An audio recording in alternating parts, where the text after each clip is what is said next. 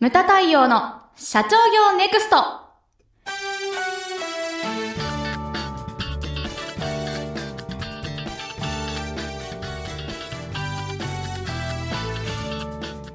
ムタ太陽の社長業ネクストは1965年創業以来一貫して全国の中小企業の経営実務のお手伝いをしてきた日本経営合理化協会理事長のムタ太陽による次の時代を切り開くビジネスリーダーのための番組です。社長やリーダーが知るべきキーワードや考え方書籍社長の悩みなどリスナーの皆様からの質問に毎週お答えしながら日々の仕事や中小企業の経営にどう生かすべきか明快な切り口で解説します。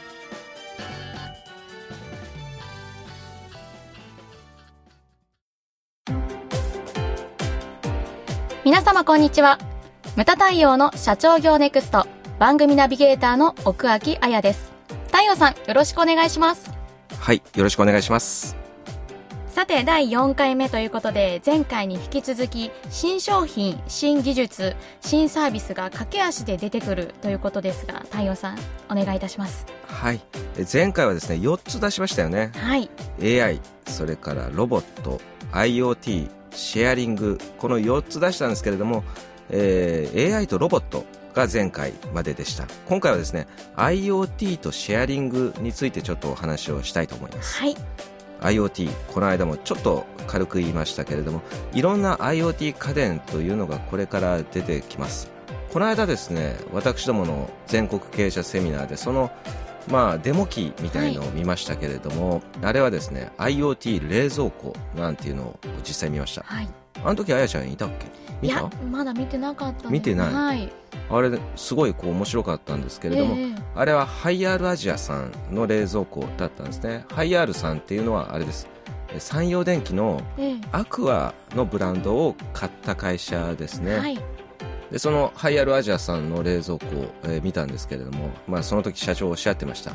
アクアっていうブランドは1位でも2位でもないと。だからはい尖ったものをやっていかないと売れないんだと。ええ。でそれで考えたのがですね、まあ、独身世帯それから夫婦2人世帯向けの小さいけれども高級な冷蔵庫とかを、まあ、作り始めたわけですね、はい。で面白いのが画期的だなと思ったのが冷蔵庫、ね、一般的なのは縦長ですけれども横置きにサイドボードみたいな冷蔵庫にしてはどうかとか、えあのいろんな冷蔵庫を出されてました。えはい。でその中で面白いなと思ったのがその IoT 冷蔵庫ですね。でどんなものかって言ったらですねまあちょっと皆さん想像していただきたいんですけれども、はい。普通こう、まあ、冷蔵庫各家庭にありますけれども、白物家電なんてね昔呼ばれてましたけど、一般的な、まあ、冷蔵庫白いのが多いですけど今カラフルなの出てますけどね、はい。でその画面がですねスマホみたいな液晶になってるんですね。で私見たデモ画面っていうのはあのニモが泳いでました。隠れクマノミ、で隠れクマノミうちちょっと海水魚を飼ってるんですけれどもはい、飼ってるんですけどその冷蔵庫見た途端あこれ買わないで済んだんじゃんと思 これだったらよかったじゃんと思ったんだけど、で近くに行くとですね、まあ、センサーが反応してあの、まあ、タブレットみたいにブッと画面が出てくるえで優れものなのがその画面を見て開けなくても中に例えば卵が何個とか、えはい。牛乳が何ミリリッターとか、ええ。これ全部出てくると。でねネットにつながってるからそこから注文もできちゃうんですよ。であとは料理の方法とか。だから例えば中に何が入ってるか表示されるので、はい。こうタップするとその具材を使った料理とかがこう優先順位とかで出てくるとか、えまたタップするとそのクックパッドみたいに動画で調理方法が出てくるとか、はいはまあ、そういう風な感じの冷蔵庫が出てくるとそのデモ機だったんですね、えはい。まあ、その時は、ね、会場に置いてあるだけなんで、ええ。ずっとそのニモの動画が流れてただけなんですけども、はい。将来的にはそういう風になっていくと。でさらに楽しいのがですね、はい。旦那さんがですね疲れて帰ってきたら、冷蔵庫のところに行くとですね、はい。こうセンサーで電気がつくわけですね、えで奥さんの顔が出てきてあなた遅くまでお疲れ様えですと、はい。冷蔵庫の中に何々がラップして入ってるから温めて食べてねとかそんなメッセージが出てきちゃうんですよ。えー、すごいですね。でさらにねうちなんか子供小さいですから、まあ子供のね画像が出てきてはいパパ遅くまでお疲れ様先に寝てるねおやすみなんてはい。出てきたりとかで経営者は大体こういうことを言うとですね、ええ。あの新しいもの好きですから大体飛びつくんですよね、はいはい。こう一番先に買うみたいな、ええ。でも気をつけていただきたいのがですね、はい。現実と理想のギャップですよ。これね今言ったのは理想ですよ。えでも帰ってきたらですねうちなんか、まあうちの奥さんはそんなこと言わないですけれども、あの帰ってきたらですね例えばこんな家庭もあるんじゃないかなと。あのブーッとこうセンサーがでねこう奥さんの顔出てきて何時だと思ってんの？冷蔵庫の中にあるものは明日のお弁当のおかずだから勝手に食べないでよねみたいな。でもちろん子供の映像はないみたいな。ええ。だから理想と現実のギャップをですね、まあ、考えてから買わないとこういうのは苦労するなみたいなのがありますね。そういった、まあええ。キッチン周りとかが結構これから出てくるのかなはいとい。うような気がしております、まあね、ネットにつながってるからね、まあ、そこからこうデータが飛んでったりですとか、はあとはなんかあれですよね最近は、まあ、IoT もそうですけれども ICT とかそういったものも、あの発達してきて、まあ、病院さんなんかでも昔はほら院長会心とかなんかあと、はいはい。検温タイム、ねええ。今でも私あの人間ドック入るとはい。検温の時間ですとか6時とかにはいはい。アナウンスがかかるんですけれども、あれも今後なくなるって言われてるんですよなんかですねこう500円玉ぐらいのええ。絆創膏みたいのをこう胸に貼っておくとそれでですね心拍数と体温が測れてしまう。それだけでつけるだけでつけですか？るだけでつける。ウェアウェアラブルなの、ええそれがナースステーションにデータが飛ぶわけですよ。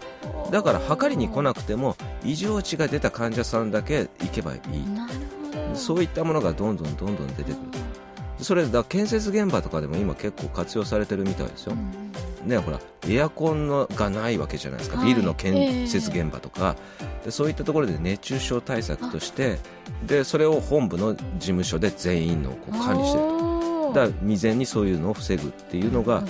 これからですね、まあ、重要な部分ですよね。そうですね。そういった分野でも発達期待しているところです、それからですねシェアリングですよ。はいうちでも活用してます。昔車2台うちの会社もあ,、ええ。あった時代があるんですよ。でもあの大手町と神田の間にあるうちの事務所ですけれども、えこう駐車場代月いくらだと思いますか、えええ大手町ですからね、はい。結構行きますようね、ん。これですね。月8万円ね、8万円ですか？ああやちゃん家賃いくら？いやまさにその8万円ですね。人が住めるみたいな住ね、めますねもうそんな感じです。で、ええ。2台でしょ？で車2台車検代もかかる自動車税もかかる。はい。でこれもですねやっぱり分析をするとあの稼働率どのくらいって言って計算したんですね。ええ。1週間は、まあ、24時間かける7、はい、まあ、土日は休みですけれども、はい。まあ、分かりやすく計算、ね、入れときます。で、えー24時間かける7168時間です、でそのうちうちの車は何時間稼働してるのかなって調べたらですね、え10時間稼働してないんですね。はい。え10時間も稼働していない。だから158時間は、えー駐車場車庫に車は眠ったままと。ええそしたらこれいらないじゃんって言ってこう段階的にですけど1台売って。で結果的に2台ともこう売ってでそれでうちはですねタイムズさんのタイムズカーシェアというのを使ってます、はいこれ主要都市とか主要駅のあの駅の周りにタイムズさんって駐車場ありますけど、ええ。その一角にこうカーシェアリングをやってるんですね、でこれ、えー法人契約をすると、えでネットで事前に予約しておくとカードを持ってってガラスにピッとかざすとはい。ガシャッとこうあれが開くと、ええ。でダッシュボードの中にキーがあるからエンジンかけてそのままブーッと出ると、で帰ってきてまた止めてあれですクレジットカードではい。決済される、はあだから今までの手続きというのがものすごい簡略化されてですね。んでその、まあ、新幹線とかの移動とかもものすごいこうはい。時間とか気にしなくていいと、うん前私もあったんですねこう、ええ。帰ってきて最後のその車返しての手続きとか待たされたりとかで、ええ新幹線ギリギリでダッシュでホームに駆け上がったことがあったんですけど、まあ、そういった簡略化されると。シェアリングって結構ね他にもいろんなものができますよね。そうですねまあ、今言った車だけじゃなくてあとは、ね、会社名で言うとこう Airbnb とか、はい。エアビさん。はい。あの若い人結構使ったりしてるみたそいうでですすね。使ったことある？はい。ありますあります。え？あのパーティーとかをするときに、はい。あのお部屋借りてそこで開催したりとかさすがですね。しまいますよ。今時の若い子ですね。はい。なんかそうあのうちの森口さんとかもやってたみたいでそうなんですうんね、友達とはい。だからピザ頼んでなんか DVD 映画鑑え賞がやったりとか、えはい。そういったのに使った。りとかでもうんあれやっぱり掃除とか自分でしててるわけ。でそうですね。うーん。か簡単には。簡単には、やっぱりそういう時代になってるんですね。ますね。まあ、この Airbnb なんだけれども、あのーちょっとこう分かりにくいと思うんで想像していただきたいのが例えば別荘を持ってる人とか、えさっきの車と一緒で別荘の稼働時間を考えた時えに、はい。い1年間で365日あるわけですけれども100日使ってる人って相当いない。そう,、はいないですよ。はい。でだから265日は空気しか入ってないわけですよね、うんうんうん。あの100歩譲ってええ。100日使ってたとしても、じゃあその間借りたい人を探して貸せばいいじゃないか。うん。そのだから貸したい人と借りたい人をつなぐプラットフォームを作ってるのが Airbnb っていう会社なんですね、はい。まあ、民泊って日本では、ね、報道されてますけれども、やっぱりあの規制が厳しくて、ね、デメリットっていうか危険性ばかり指摘されて、ね。なかなか進まないのが現実ですけれども、はいこれからシェアリングっていうのはいろんなもので出てくるんじゃないかなと、駐車場だってシェアできますしね、あのやっぱり駐車場っていうのは都内やっぱり少ないですから、はい。